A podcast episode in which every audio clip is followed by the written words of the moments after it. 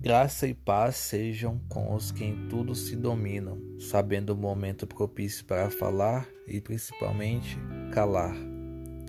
Quanto a isso, ao ouvir o engradado de palavras vazias de seus amigos, Jó exclamou: Tomara vos calasseis de todo, que isso seria a vossa sabedoria. Jó, capítulo 13, versículo 5. Jó, em todo o seu sofrimento e dor, precisava de verdadeiros amigos, ou até desconhecidos, que lhe dessem o um mínimo de refrigério para sua alma. Jó necessitava de um bom samaritano.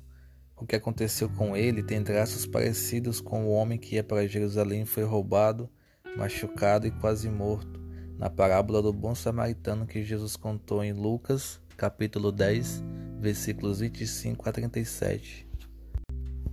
Nesta ocasião, Jó necessitava não de alguém com palavras bonitas, carregadas de eloquência, julgamento e hipocrisia.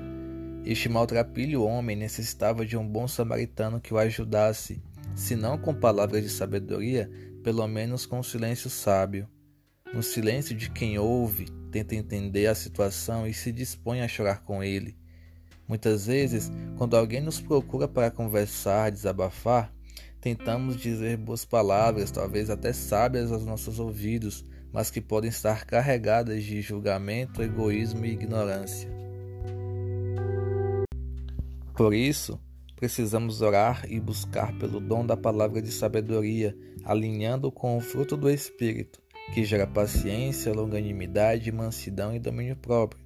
Alinhar esse dom com o fruto do Espírito é essencial para que sejamos misericordiosos, piedosos e empáticos como foi o bom samaritano, que amou seu próximo mesmo não o conhecendo. Então, nossa oração e o que deve arder em nosso coração é esse conceito de vida. Não sermos como os amigos de Jó, acusadores e hipócritas. Antes, sejamos como Jesus, que não nos julga nem nos condena, mas que exala paz e alívio para as nossas almas. Que sejamos canal da paz de Cristo, que excede todo entendimento humano, e que a sabedoria do falar e calar seja conosco no momento de ajudar e amar ao próximo. Amém?